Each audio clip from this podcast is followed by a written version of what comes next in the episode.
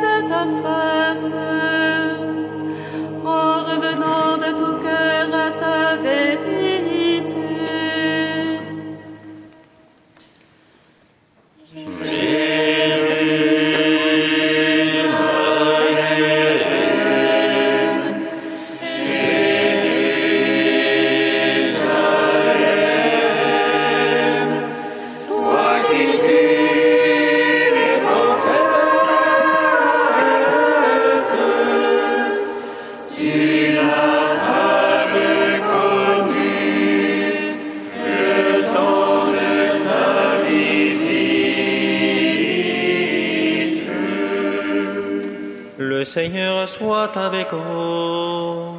Et avec votre esprit. Évangile de Jésus-Christ selon salut. Gloire à toi, Seigneur.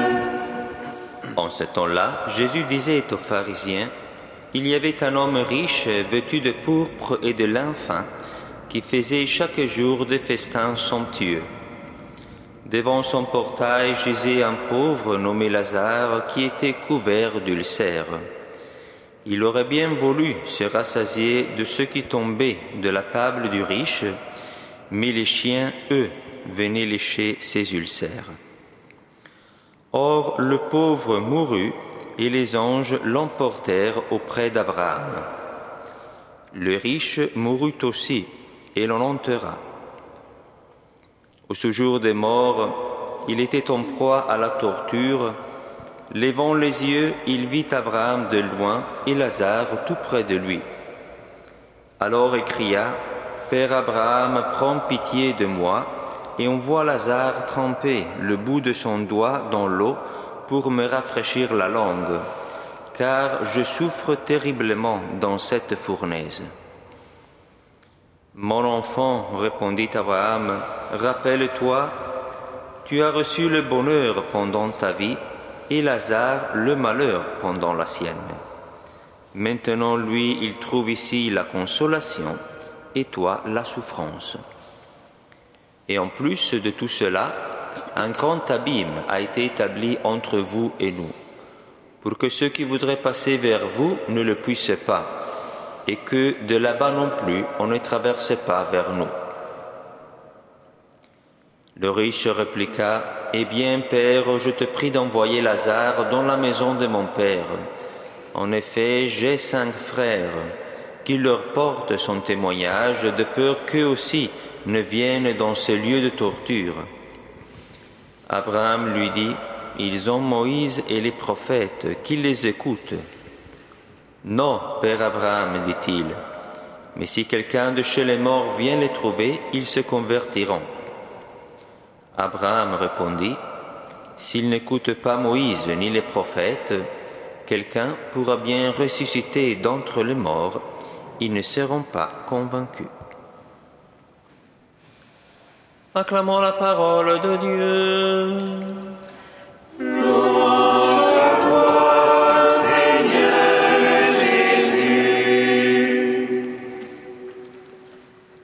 Comme nous l'avons appris du Sauveur et selon son commandement, nous osons dire Notre Père qui es aux cieux, que ton nom soit sanctifié,